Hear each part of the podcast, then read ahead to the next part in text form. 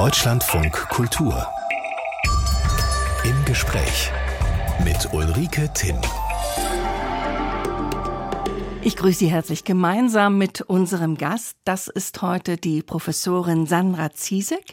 Sie lehrt medizinische Virologie an der Uni Frankfurt und ist dort zugleich Direktorin des Uniklinikums. Sandra Ziesek, Virologin, bei vielen wird das dämmern. Sandra Ziesek hat das Coronavirus erforscht, stand plötzlich als Wissenschaftlerin in der Öffentlichkeit mit ihrer Arbeit und versuchte ihren Beitrag dafür zu leisten, damit das Land durch die Pandemie kam. Herzlich willkommen, Frau Ziesek. Ja, vielen Dank. Hallo. Eine Virologin, ich habe mich ja gefragt, wie würden wir uns begrüßen? Handschlag oder Ellenbogenbump? Handschlag ist es geworden.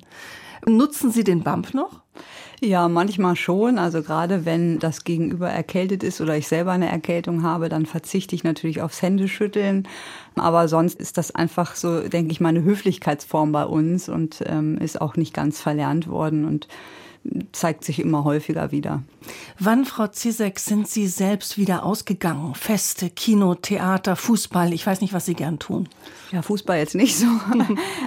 Ich kann jetzt gar nicht genau das Datum sagen, aber es war schon nachdem ich geimpft war vollständig und nachdem ich auch eine Infektion durchgemacht habe, hat sich das Leben nach und nach wieder normalisiert und ähm, man ist dann erst, sage ich mal, ausgegangen, wo man dachte, dass es relativ sicher ist, in Restaurant zum Beispiel, auf so Menschenmassen, also große Menschenansammlungen ist dann, wenn man zum Beispiel auf einer Konferenz ist als Mediziner, da sind ja manchmal Tausende, Zehntausende Menschen.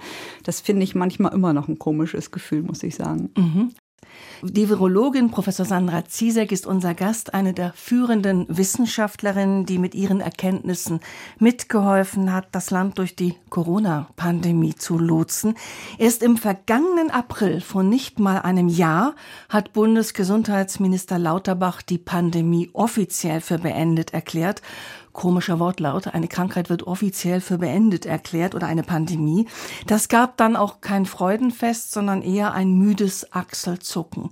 Corona ist heute kein Todbringer mehr. Wir haben es genug geimpft und angesteckt, um die Krankheit zu überstehen, wobei dann im Herbst doch wieder und sie unter ganzen Belegschaften Frau Zizek die Runde machte. Wie ist denn aus Ihrer Sicht das Land durch den Winter gekommen? Eigentlich so ein bisschen wie erwartet. Ne? Ähm, die Pandemie, also die Lage ist natürlich ganz anders, als das 2020, 2021 war, wo wir äh, alle noch keine Impfung hatten oder wo wir noch nicht selber genesen waren. Und trotzdem haben wir jetzt vor einigen Wochen noch mal eine starke Welle gehabt, weil eine neue Variante sich wieder durchgesetzt hatte und weil viele doch die letzte Infektion ja das bei einigen schon eine Weile her war und die wieder empfänglicher wurden. Und ähm, das führt dann natürlich zu Ausfällen von Kolleginnen und Kollegen, auch mal zu Engpässen auf Station oder im Labor, wenn auf einmal zu viele krank sind aber es war so ein bisschen wie erwartet. Also für uns ist so, dass die Winterzeit immer eine Zeit der Infektion ist, zum Beispiel auch Grippe. Und dann kommt Corona jetzt halt noch on top dazu. Mhm. Sie haben mit dem Virus gearbeitet. Sie haben selbst eine Familie mit Kindern. Wie oft hat Sie es eigentlich erwischt? Auch schon ein paar Mal. Also ich hatte mehrere Infektionen mittlerweile und auch äh, mehrere durch die Schule, also durch den Kontakt mit Schulkindern und ähm, bin aber zum Glück nie schwer erkrankt. Für die meisten ist es heute wie na, eine schwere Erkältung, aber nur ein bisschen Fieber ist es nicht, oder? Auch wenn man geimpft ist. Das ist sehr unterschiedlich. Es gibt Leute, die fast gar keine Symptome haben, die haben Halskratzen und die merken kaum etwas von der Infektion. Dann gibt es Leute, die schwerer erkranken. Das sind, würde ich sagen, ein, ein Großteil der Menschen, die so ähnlich wie, wie bei der Influenza eine Woche im Bett wirklich verbringen, Fieber haben, mal auch zwei Wochen ausfallen auf der Arbeit. Und dann sehen wir aber auch immer noch Patientinnen und Patienten, vor allen Dingen mit Vorerkrankungen oder mhm. ältere, die sehr, sehr schwer erkranken und sogar an der Erkrankung noch versterben können. Wir haben ja während dieser Zeit plötzlich alle griechische Buchstaben gelernt, also Alpha, Beta, Gamma, Delta. Jetzt ist es oder im Herbst war es, vielleicht hat sich das auch schon wieder geändert, BA 2.86. Haben Sie BA 2.86 jetzt täglich auf dem Tisch? Ja, es hat sich schon wieder geändert. Also wir sind immer noch bei Omikron. Omikron hat sich weiterentwickelt und ähm, die aktuelle Variante ist JN1. Und die sehen wir auch in Deutschland im Moment am häufigsten. Und die hat auch die letzte Welle ausgelöst hier in Deutschland. Mhm. Ich frage das auch, weil man die Impfung ja sehr schnell hatte, schon nach einem knappen Jahr. Wie haben Sie das als Forscherin gesehen, diesen Zeitpunkt? Ist die Impfung die Lösung oder dachten Sie schon, jetzt kommen all die Varianten und machen den neuen Probleme? Ähm, am Anfang haben wir gar nicht die Varianten so auf dem Schirm gehabt. Das haben wir auch erst im Laufe der Zeit gelernt, dass wir da mehr darauf achten müssen. Das liegt auch daran, dass sich natürlich das Virus, was ja auch wahrscheinlich aus dem Tierreich stammt, immer mehr an uns Menschen anpasst, also an den neuen Wirt, den es gefunden hat. Und es wird immer effektiver und besser, uns zu infizieren. Und ähm, das führt halt dazu, dass wir auch immer wieder diese Wellen sehen und da ist noch so ein bisschen Unruhe drin. Also wir erwarten, dass sich das schon in den nächsten Jahren noch weiter beruhigt und wir nicht mehr so häufig Varianten sehen. Und zu Ihrer Frage mit der Impfung, ja, die Impfung war entscheidend, weil sie einfach dazu geführt hat, dass wir mehr Infektionen auch zulassen konnten, die wir gar nicht mit Omikron, als Omikron kam, mehr verhindern konnten und dazu geführt hat, dass einfach nicht so viele Menschen daran verstorben sind oder schwer erkrankt sind und das einfach zu einem deutlichen Rückgang der Mortalität geführt hat, diese Erkrankung. Und deshalb war die Impfung schon der absolute Gamechanger in dieser Pandemie. Ich habe mich oft gefragt, wie das ist, dann 80 Millionen Fachleuten, die da plötzlich waren und von denen äh, viele meinten, naja, nützt ja nichts, die Impfung auch noch erklären muss, äh, dass es besser ist, ein bisschen krank zu sein, weil die Impfung die Krankheit eben nicht komplett verhindern kann. Es ist besser, ist ein bisschen krank zu sein, als schwer krank oder tot. Das auf jeden Fall, genau. Das gilt ja auch zum Beispiel bei der Influenza genauso, dass man nicht unbedingt die Ansteckung groß verhindern kann, dass wir die vielleicht auch brauchen, um eine gewisse Schleimhautimmunität zu erzeugen und äh, geschützt zu sein beim nächsten Mal, dass man aber die schweren Verläufe deutlich seltener sieht. Und deshalb macht natürlich eine Impfung als Grundimmunisierung sehr viel Sinn. Bleiben auch Rätsel? Also während der Pandemie wusste man ja manchmal gar nicht, oder jetzt auch, warum etwas so ist. Der eine mobbelig Raucher, Risikogruppe, steckt es weg. Die andere äh, Marathonläuferin, gut trainiert, fit, die haut es um. Hm. Ja, also es bleiben sehr viele Fragen offen. Also eine der größten Fragen für mich ist immer noch, was ist mit Post-Covid, Long-Covid? Wer mhm. bekommt das? Wie häufig ist das wirklich jetzt noch mit den neuen Varianten und nach der Impfung oder nach so vielen Kontakten, die wir hatten? Und was ist der Auslöser genau und wie kann man den Menschen, die daran erkranken, helfen? Das sind alles noch so offene Fragen, die wir lernen müssen und die wir auch übrigens für andere Viruserkrankungen viel zu wenig äh, wissen. Ähm, auch andere Viruserkrankungen können ja zu Folgeerkrankungen führen, die bisher immer so hingenommen wurden, sage ich mal, und nicht groß erforscht wurden. Und ich erhoffe mir, dass man jetzt auch diese Pandemie nutzt, um diese Folgeerkrankung an sich von Viruserkrankungen ähm, näher zu untersuchen und da auch Therapeutika entwickeln kann, die dann diesen Menschen helfen. Wie ist das mit Long-Covid? Menschen, die nicht wieder zu ihrer Kraft zurückfinden, die ganz unspezifische Leiden haben, Monate, jetzt auch Jahre danach. Wie weit ist man denn? Was weiß man vielleicht doch schon? Ja, man weiß schon, was so Risikogruppen sind, ähm, dass es eher Frauen sind im mittleren Alter, dass wahrscheinlich eine gewisse Autoimmunität eine Rolle spielt, also wenn sich Antikörper gegen den eigenen Körper dann richten, weil sie ähnlich ähnliche Strukturen erkennen, ähm, die eigentlich für das Virus sozusagen vom Körper hergestellt wurden, die Antikörper.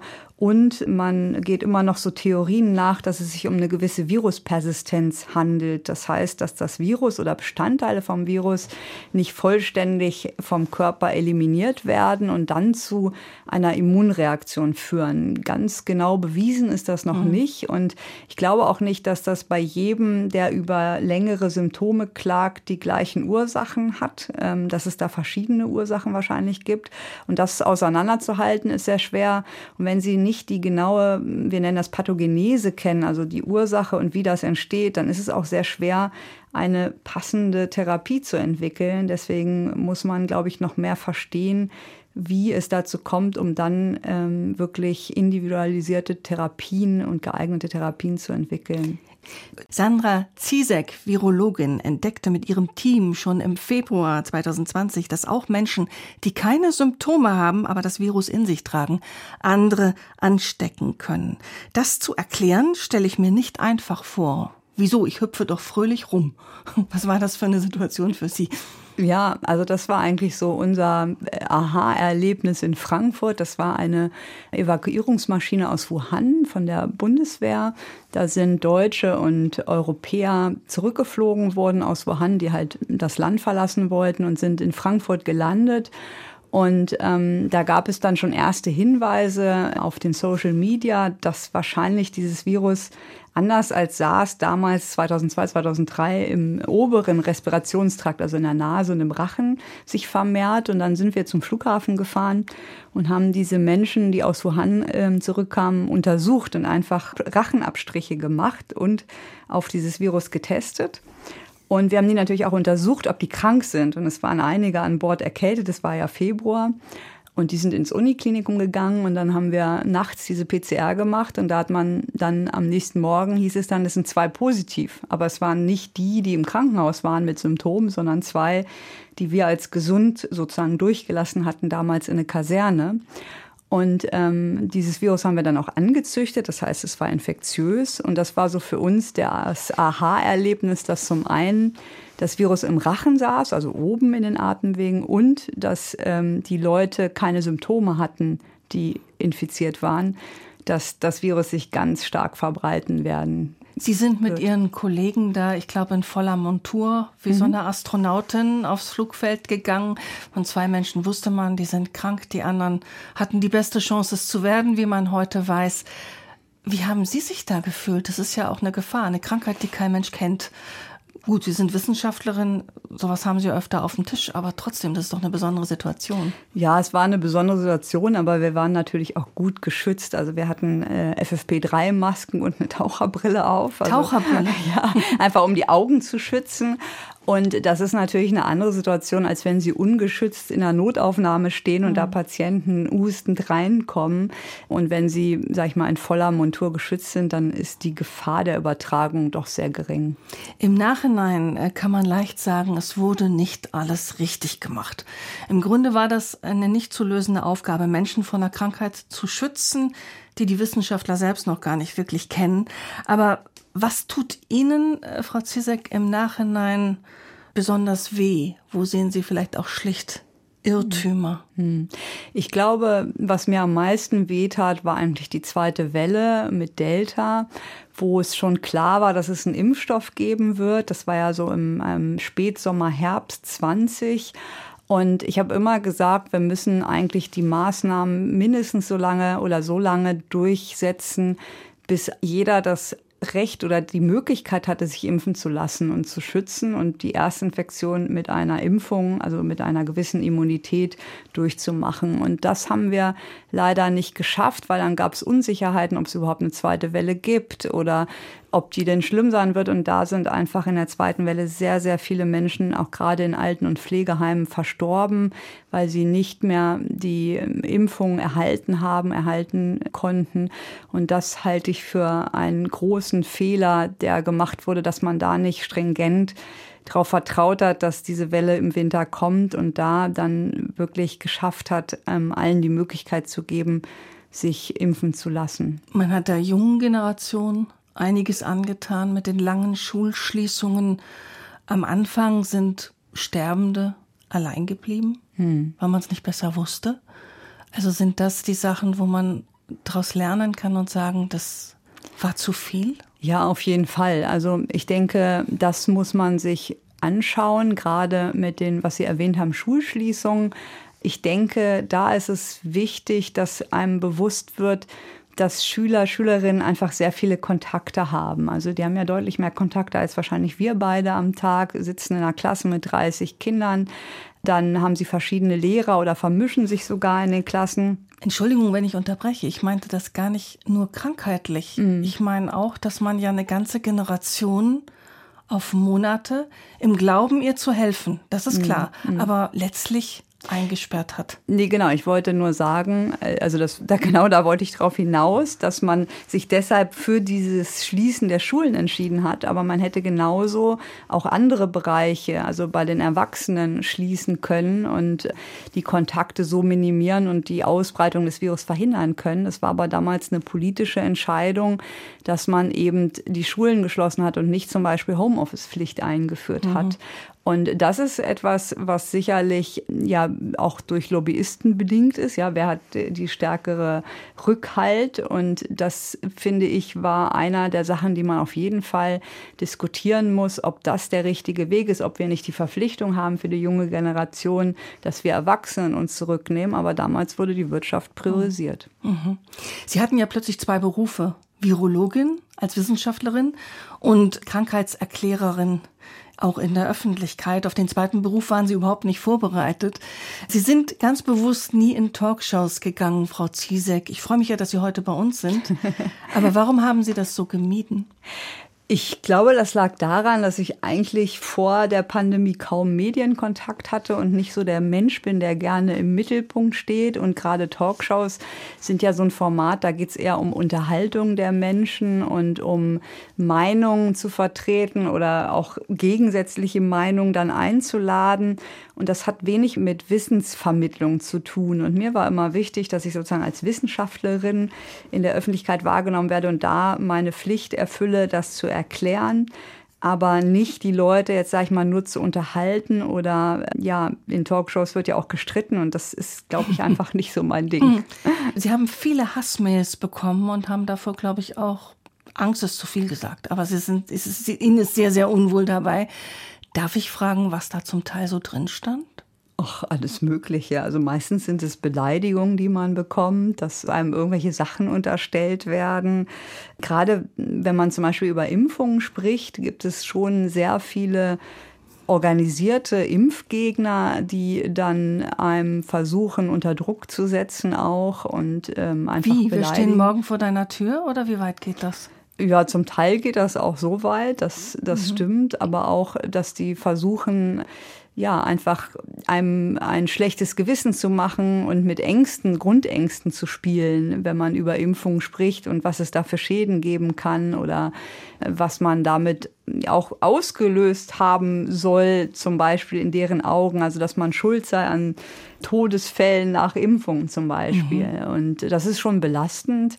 Und das führt auch dazu, dass zum Beispiel Kolleginnen und Kollegen sich dann zurückziehen und gar nicht mehr in die Öffentlichkeit gehen wollen, weil sie einfach dann, ähm, also es ist so, wenn sie in die Öffentlichkeit gehen, kriegen sie eigentlich immer ein negatives Feedback auch. Und das ist, glaube ich, etwas, was man lernen muss, nicht an sich ranzulassen oder andere entscheiden sich dann, dass sie nicht mehr in die Öffentlichkeit gehen, was ich aber auch für falsch finde, weil dann natürlich die Stimmen, die eigentlich ja, wissenschaftlich argumentieren, verstummen würden. Und das kann nicht der Sinn sein. Und nicht an sich ranlassen. Wie weit haben Sie das geschafft? Och, das, das lernt man mit der Zeit und mit den Jahren, dass man einfach diese E-Mails gar nicht mehr liest oder hm. löscht oder einfach direkt weiterleitet an die Presseabteilung oder gegebenenfalls auch an die Staatsanwaltschaft und Polizei. Und ähm, man distanziert sich dann halt davon. Ich habe nur am Anfang gar nicht verstanden, dass es Leute gibt, die auf jede Aussage, die man macht, und die werden ja leider auch verkürzt in den Medien, irgendwie ihren Senf noch dazugeben müssen und einen dann persönlich anschreiben. Das war für mich neu, äh, dass es das gibt oder dass da Leute wirklich die, den Elan aufbringen. Schön, dass Sie dabei grinsen können, zumindest heute. Sandra Ziesek, die Virologin, heute bei uns zu Gast. Im vergangenen Dezember für ihre Verdienste um die Corona-Forschung mit dem Bundesverdienstorden ausgezeichnet. Was bedeutet das, wenn man den an die Brust kriegt? Das ist erstmal natürlich eine große Ehre. Und wenn man so ein bisschen dieses ähm, Verfahren kennt oder kennenlernt, dann weiß man, dass dann wirklich viele Menschen sich dafür eingesetzt haben und dann zum Beispiel ein Gutachten übereingeschrieben haben. Und das ist natürlich einem fast schon unangenehm. Ähm, und man freut sich natürlich darüber, dass man eine gewisse Anerkennung für das bekommt, weil gerade der Podcast war ja viel Arbeit. Der Podcast, den Sie Sie zusammen mit dem Kollegen Christian Drosten lange Zeit gemacht haben, um die Krankheit zu erklären. Genau, und da braucht man natürlich auch viel Vorbereitung und Nachbereitungszeit und der lief ja relativ regelmäßig. Also es war schon sehr viel Arbeit und dass das anerkannt wird, ist natürlich sehr schön. Wir schauen immer gerne, Frau Zizek, wie jemand wurde, was er ist. Wie viel mhm. Zufall in einem Lebensweg liegt, wie viel vielleicht auch vorgezeichnet mhm. war. Wie bei Ihnen, wie war das? 1978 geboren im Harz in Goslar. Was waren Sie für ein Kind? Ach, ich war, äh, habe am Rande des Waldes gewohnt im Nordharz und bin immer viel draußen unterwegs gewesen, ganz anders als heute wahrscheinlich die Kinder. Habe immer ähm, Holzhütten gebaut im Wald und war, glaube ich, ein relativ normales Kind, würde ich sagen. Wie hat das normale Kind ausgerechnet zur Medizin gefunden? Ja, das lag schon daran, dass ich dann in der Schule sehr interessiert war an Biologie, wie der Mensch funktioniert, ähm, an biologischen Fragestellungen. Und ich hatte als Leistungskurs Latein und Biologie und dann wurde dieses Interesse einfach immer größer für die Medizin an sich. Und dann habe ich mich entschlossen, Medizin zu studieren. Wissen wollen, wie der Mensch funktioniert. Was für ein toller Satz. Der hat so viele Dimensionen. Was war denn Ihre Vorstellung, wie das Rätsel zu lösen ist? Wissen, wie der Mensch funktioniert. Ja, eben indem man in der, im Medizinstudium zum Beispiel Anatomie lernt, aber auch die Physiologie lernt und einfach alles ja versteht, wie es im Normalen ist. Und was mich auch immer sehr fasziniert hat, war, als ich dann in der Klinik war. Also ich war ja, nachdem ich Medizin studiert habe, ähm, habe ich eine Facharztausbildung zur inneren Medizin und Gastroenterologie angefangen. Und ich habe dann immer Fragestellungen aus der Klinik mitgenommen. Also zum Beispiel, warum bei diesen Patienten jetzt das und das passiert und habe versucht, die dann mit ins Labor zu nehmen und zu erforschen. Und das war mir immer sehr wichtig. Das nennt man äh, translationale Forschung. Also sowohl am Krankenbett als mhm. auch am Forschungstisch mit den Spuren genau. von Krankheit von einem Menschen, die man da unter dem Mikroskop hat. Genau, also zum Beispiel, ich kann ein konkretes Beispiel nennen. Ich hatte immer Patienten mit einer Hepatitis C-Virusinfektion und Gelbsucht, wenn man den. Ne? Für den Laien? Gelbsucht? Ja, es ist auch ein Virus, mhm. was halt Gelbsucht und Leberzirrhose auslöst. Und wenn man denen Cortison gibt, also Steroide, dann wurden die ganz schnell schlecht und haben ganz schnell Zirrhose bekommen, also einen narbigen Umbau der Leber. Und ich wollte verstehen, woran liegt das, dass wenn man denen mhm. Cortison gibt, dass die so viel schlechter werden. Und dann bin ich damit ins Labor gegangen und habe das über Jahre erforscht und auch die Gründe oder eine der Gründe gefunden, warum das so ist. Mhm. Aber wissen, wie der Mensch funktioniert, das hat ja geradezu philosophische Dimensionen. Hat das auch mit reingespielt? Hat psychologische Dimensionen? Spielt das auch mit rein? Oder haben Sie sich in Anführungsstrichen, in großen Anführungsstrichen auf das Naturwissenschaftliche immer beschränkt? Nee, ich habe auch schon Interesse, also vielleicht würde ich im zweiten Leben mal Psychiater werden. das finde ich auch spannend, also psychologische Muster und Erkrankungen. Mich hat da immer sehr viel einfach interessiert, aber ich habe mich dann doch für den klassischen Weg der inneren Medizin entschieden. Aber klar, das spielt da auch eine Rolle. Sie haben zwei Facharztabschlüsse. Mhm. Ich ziehe sämtliche Hüte, die ich nicht aufhab. Also Facharztin für innere Medizin und dann eben später für medizinische Virologie. Da muss man zäh sein, aber auch ehrgeizig. Man muss vor allen Dingen sich entscheiden, was man machen will. Ich habe ja erst, wie gesagt, klassischerweise innere Medizin und Gastroenterologie gemacht. Und das sind die, kennen vielleicht die Hörer, ähm, die dann immer die Darmspiegelung machen mhm. oder die Magenspiegelung.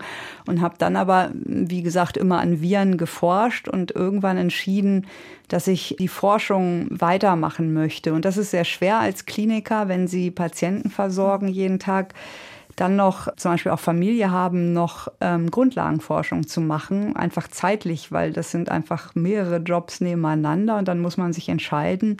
Und dann bin ich in die Virologie gewechselt, weil mir das einfach mehr Möglichkeiten und Zeit gab, wieder Grundlagenforschung zu machen. 2019 haben Sie Ihre Professur bekommen in Frankfurt und wenn ich das richtig weiß, ist vielleicht sehr lapidar, aber ein Stück weit ist die Professur auch Familienentscheidung. Ja, also das Warum? war, also die, mein Mann ist Chirurg und das heißt, wenn Sie in ja so eine Familie sehen, dann sind Sie eigentlich alleinerziehend, weil die natürlich sehr, sehr viel arbeiten, ganz früh anfangen, eine wahnsinnige Belastung haben im, im Klinikalltag Und wie gesagt, ich wollte dann weiter forschen, aber ich wollte natürlich auch für die Familie da sein können. Mhm. Und das geht in einem Fach wie der Virologie natürlich deutlich besser als in der inneren Medizin oder Gastroenterologie ähm, dass sie einfach die Zeiten besser einplanen können, weil die Patienten nicht direkt von ihnen abhängig sind von den Zeiten. Und der Mann stand im OP als Chirurg und hat dann angerufen, also du, das wird hier zehn Stunden dauern, das sehe ich schon. Und ist ja. das so? Bei Chirurgen, das sind doch die Matadore. ja, also die, ähm, die rufen gar nicht an, also die sind einfach nicht da. Und ähm, die haben natürlich Dienste und das ist schon hart, ein harter Beruf, sage ich mal, von der zeitlichen Belastung. Und da ist es natürlich einfacher, wenn man nicht dauernd auf fremde Hilfe angewiesen sein will, dass man dann auch relativ geregelte Arbeitszeiten hat. Und die hat man in der Virologie auf jeden Fall eher, als äh, wenn man wirklich in einer Patienten, direkten Patientenversorgung ist in, in einer Klinik. Chirurg und Virologin mit zwei Kindern, wenn ich es richtig weiß, gründen Sie eine Medizinerdynastie? nee. nee, ich denke, dass viele Ärztinnen und Ärzte einen Partner haben, der ebenfalls Mediziner ist, weil man einfach dafür dann mehr Verständnis hat für diesen Beruf. Also es ist ja schon so, dass man vielleicht sich auch mal abends über Fälle austauscht, über Patienten, Patientinnen, wo man ja einfach sich unterhält über die Geschichte und darüber austauscht, was da Schreckliches zum Beispiel passiert ist oder was für ein Schicksal dahinter steht. Aber auch diese Arbeitsbelastung, die gerade in den Kliniken ist oder gerade in den Universitätskliniken, das würde, glaube ich, jemand, der, weiß ich nicht, Banker ist, äh, nicht verstehen oder nicht nachvollziehen können. Und deshalb, glaube ich, gibt es sehr viele Partnerschaften innerhalb der Mediziner. Auch so diese Erfahrung, vor allen Dingen eben im Krankenhaus, da haben Sie ja auch gearbeitet, wenn ich einen Fehler mache, kann jemand sterben? Also ja. wenn ich einen Fehler mache, ist das doof und sehr öffentlich, aber niemand stirbt. Wenn ein Banker einen Fehler macht, kann man auch sagen, es stirbt niemand. Das ist eine ganz andere Grunderfahrung. Das war auch immer eins meiner Argumente zum Beispiel. Also wenn ich zwischen Klinik und Labor stand und immer gucken musste, was priorisiere ich, war das genau das Argument. Also ich habe dann immer gesagt, naja, meine Zellen, wenn die sterben, ist nicht schlimm, aber wenn der mhm. Patient. Schaden nimmt, das kann ich nicht verantworten. Und deshalb hatte immer in der Situation, als ich in der Klinik war, natürlich die Klinik Vorrang.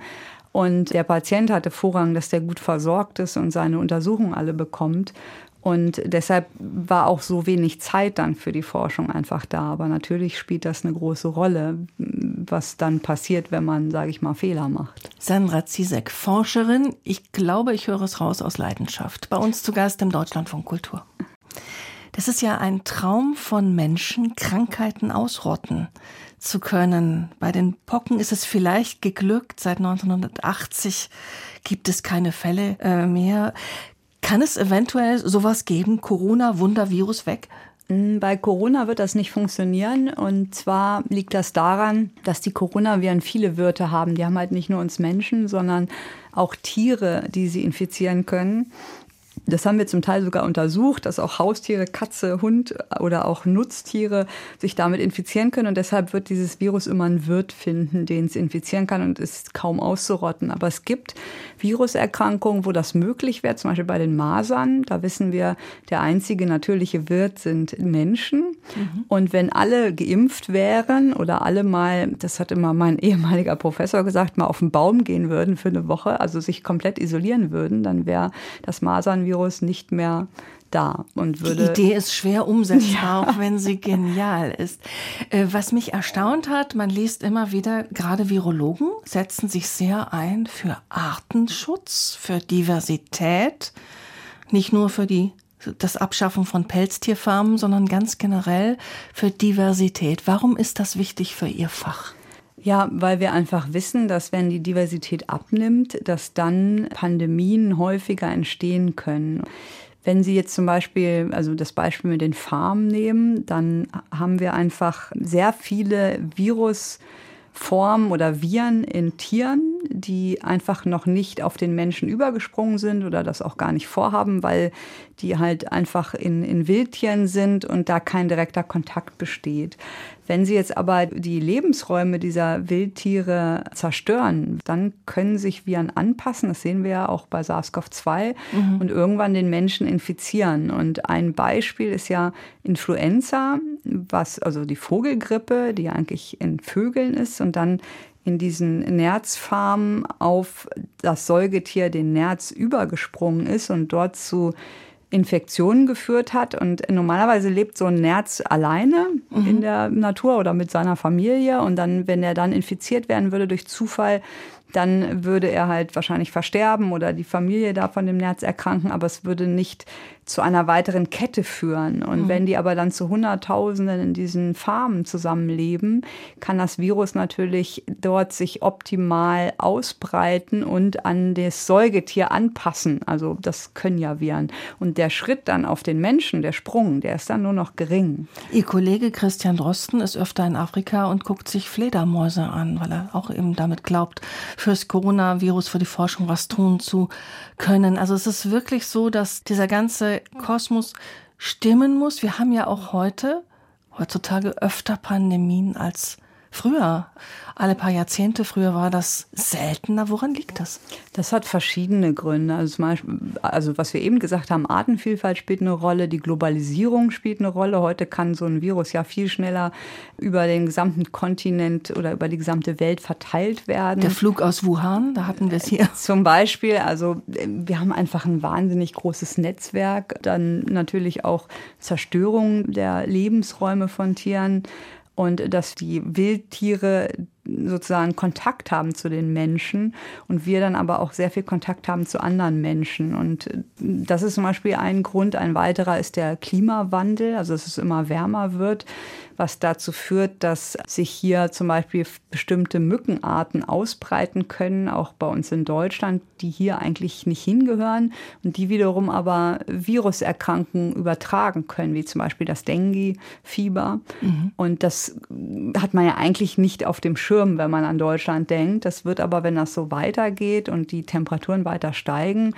ähm, wird das irgendwann auch hier wahrscheinlich heimisch werden. Wir ist das dann der Kandidat für die nächste Pandemie?